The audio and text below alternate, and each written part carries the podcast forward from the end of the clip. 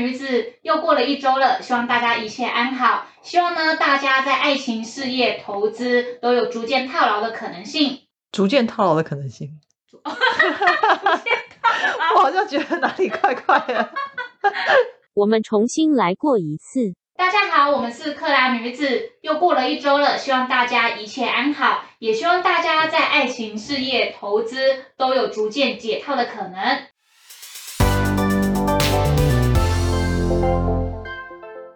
大家好，我是伊拉。大家好，我是拉菲。现在呢，这个时间点已经快要过年了，不晓得那个什么伊拉有没有什么过年的计划？哦，我今年过年有啊，有计划。我初二、初二到初四会去那个泰鲁阁精英。你要去花莲那个？对对对对对，那个传说的那个峡谷那个，而且我们这次订到的还是那个很好的那个天祥，它叫天祥吧？天祥天祥的那个。房间吗？还是可以看峡谷？对对对对，可以看峡谷的那个这样子，然后会带我们家的大宝一起去玩这样子。对，就是相信大家有观察到，我们就是有在写那个饭店不套牢的系列，因为就是在你认真赚钱啊什么的，其实我们都觉得你就是大家一定还是要有个舒压的方式嘛。对。那我和。以拉呢，就是可能到处走走然后，或者是吃点美食。我们就希望把自己这些不踩雷的经验，然后写成文章分享给大家，也让自己，也让大家就是在花钱享受这些，你也不要踩到雷嘛。对对对对，所以到时候我在我会努力的拍一些好好的照片，虽然不是很会拍，但是我会努力拍一些好的照片，然后再来跟大家分享一下那个房间跟那个峡谷的风景，还有房间的状况。对，然后还有那个亲子游乐室，因为我会带我家大宝去，所以我应该会带他去玩球之类的。然后还啊，那边好像还有一个什么露天的那个泳池，好像也蛮有名的嘛，对不对？对对对，那个时候到时候也会就是拍给大家看看这样子，那跟大家一起分享这样子。对，就是之后我们可能有时候也会写一下美食，因为有时候我们，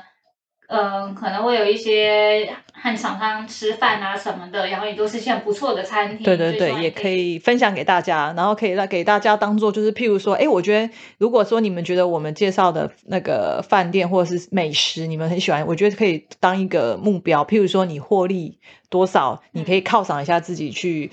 去休去做去这个饭店玩呐，或者是去吃一下美食，我觉得这个适当的放松压力是很必要的。这样子，但当然我们知道有些人可能他放松压力是去登山啊，或什么的。对，这点不是我们的时代哦，因为登山好累哦，对不对？而且还不能洗澡，我记得，对，所以我没有办法接受。每个人的方式不同。对对对对。好，那这一集呢，就是我们要讲说，因为我们有一个粉丝密我们。就是他们，他想要来了解一下他自己在操作上面的一些心魔。那其实他的问题呢，就是说他发现他，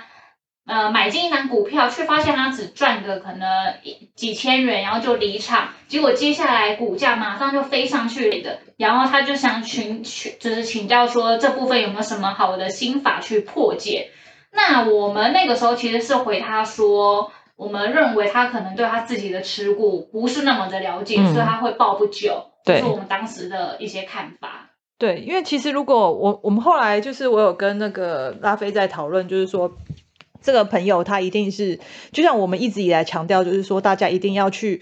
买股买自己知道在买什么的股票，那我相信说，如果说你这样买一点点就跑掉了的的朋友，他一定是对他自己所买的股票其实是不是很知道他在买什么。例如说，你可能是从电视上看来的，也可能是哎某某朋友忽然跟你讲，哎那档可以买哦这样子，那你可能就跑去买，但是你并不晓得到底是为什么。那人家跟你讲展望好，到底有多好，你也不会知道到底有多好，因为你没有去做一些所谓的功课嘛。这样，这是我们一直很强调，你一定要了解你自己在买什么，所以你一定就是。有赚那上股票上上下下，然后尤其是像现在这种盘整盘，你一定会更害怕，所以一定就是时不时的，你就是你会发觉你就是一直在那边进进出出，它。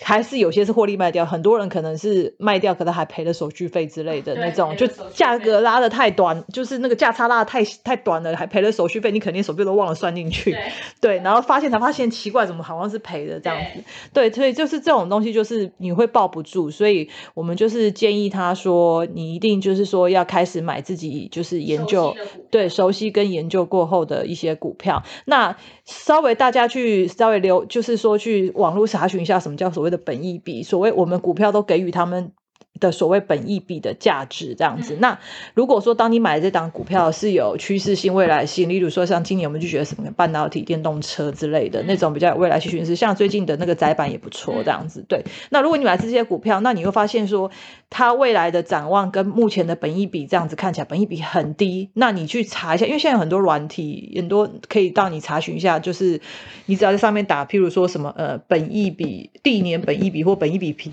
本益比平均什么的那种，我相信有很多很多报表、很多软体都会跑出来。你只要发现说它的可能，譬如说有一档股票，它的本益比平均一直都是在二十倍，那你发觉它现在是十倍以下，那你一定会觉得说，哇塞，这个股票现在怎么这么便宜？那你一定就去买啦。那这么便宜的股票，它就算跌，你一定也会觉得风险有限，获利无穷，你自然而然的就会非常的抱得住，因为你心里很清楚的知道，我现在就是在捡便宜买。对，那还有一个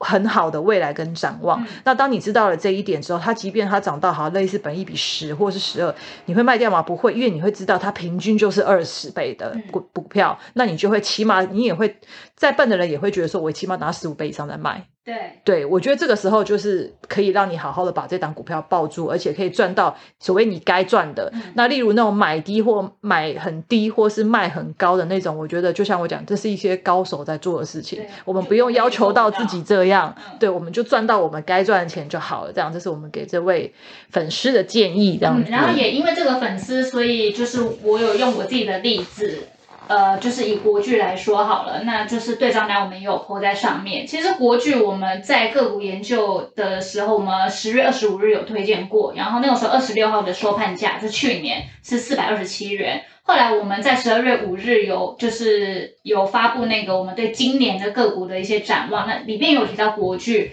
后来隔一天收盘是在四百六十五，然后今天我们录音的时间是在一月五号，今天收盘价是五百三十五。我自己是买在去年的十一月十八日，那个时候成本在四百五十三元上下，所以就现在赚差不多是十七趴这样子。那就是一样啊，我觉得我呃当时我会买进的原因，就是因为它今年怎么看就是一定都赚四十几，甚甚至可能五十块。那以它当时的我买在四百五，它本益比就非常的低啊，嗯它就是在本益比十以内。嗯而且国剧，我就说我们我看好的原因，就是因为它的消费性的比例降低很多，然后它高阶产品拉高到七成。那这样子其实对在不管是被动元件的报价上面，其实对它本身的营运就不会影响很大。然后我当时买还有一个蛮重要的原因，是因为它在五日，也就是今天，它要并它要把那个齐力新给并进来。那这部分就可以让国剧变得更加的完整，所以这是我当时买国剧的原因。而且其实我当时买，后来它也有一度跌破我的成本价，但我也没有卖掉，我就是放着。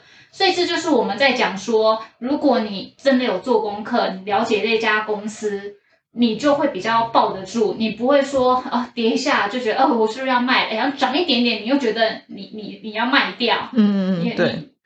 对啊，所以就是那个，就像刚刚那个粉丝讲，他可能就是呃赚个十块，人家正要发动，他可能赚个一千块，他就跑，然后之后就喷喷上去，就就轮不到他了这样子。而且就算你喷上去，你会敢买吗？你因为你不熟嘛，即便说他喷到十二倍，十二倍好了，可能也许。以历年的本益比来说，它还是算便宜，只是高了点。可是你会敢再去买吗？我觉得你也不会，因为你根本就不了解这档股票到底是在干嘛。对，然后像啊，还有另一个例子是我们有在十一月八日推荐的那个群联，其实这一档我之前也有自己跟朋友推荐过，因为它当时就是都有跌到四百以下，那其实群联今年应该也是可以赚四十五十，所以就是我我也是用本一比去看，当时真的你会呐喊说哦，也太便宜了吧，嗯，那个时候就会觉得可以去捡便宜。那以今天来看，它的收盘价是在四百七十六元，所以你也是赚非常就是赚的还不错的一个成绩。嗯，所以就是如果你对这档股票你一点基本面的认知都没有，你对它没有各种的研究，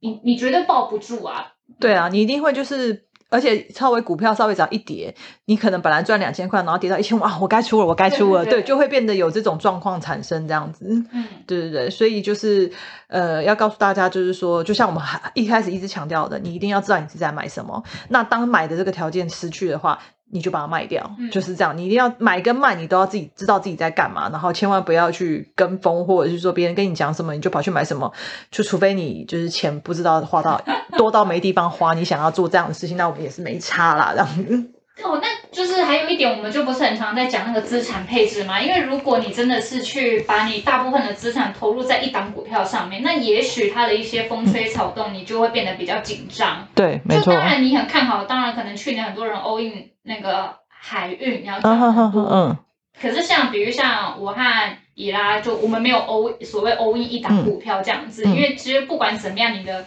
风险控管资产对，一定要控管好好。对，然后这些配置也一定要配配置好。我就觉得说，即便你一定要让自己设置设定自己，就是说，即便你多看好这张股票，它可能也是占你所有的投资金额，可能类似一个有也要有一个上限，绝对对不要是百分之百，因为。老实说，你永远都不会晓得，即便你这档股票非常能够掌握，你甚至认识这间公司的高层好了，那如果来个天灾呢？对，有时候也是对不对你可能一夕之间就什么都没有了，所以我觉得千万不要去做这种就是风险这么大的事情，这样。对啊，因为像你看，像去年也是有什么限电啊，或是就是各种对对对，如如果忽然公司爆炸呢，就是对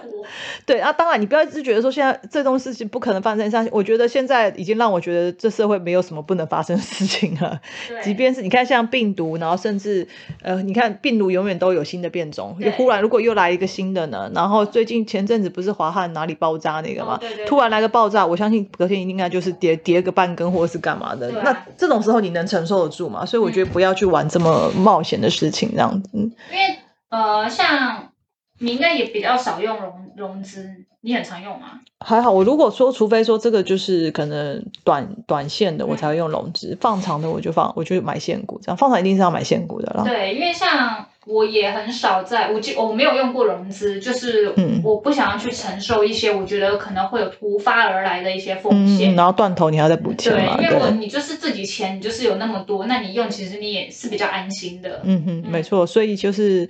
呃，如果我是觉得，如果是一般的那种上班族，本身是把投资当成是你第二个第二个事业的话，对不对？我是建议就是就是以现股在玩这样子，嗯因为融资这种东西有的时候是给一天到晚在看盘的主力在做的事情，那你没有办法时时刻刻看盘，你都要躲到厕所去看盘的话，那我建议你还是买现股就好了，这样子。对，然后刚刚那个以拉有说嘛，如果你把它当做第二个事业的话，那你应该就是要好好的做功课和研究。对对对，因为有时候其实身边朋友来问我们，我们反问他说：“那你知道他是做什么的吗？”就都讲不出个所以然哎，这样子我们也不知道，那你到底为什么要买这个？对，而且现在其实很多知道他们这些公司在做什么的那个资讯，其实是非常的多。你嗯甚至如果什么都找不到，你还可以去资讯公观公开观测站找找寻他们的年报，找寻他们的一些历史的一些营收。我觉得这些都是很容易找得到的。而且其实你们也是可以打给，就是可以打电话给公司啊，对他可能会回答你一些比较官腔的，可是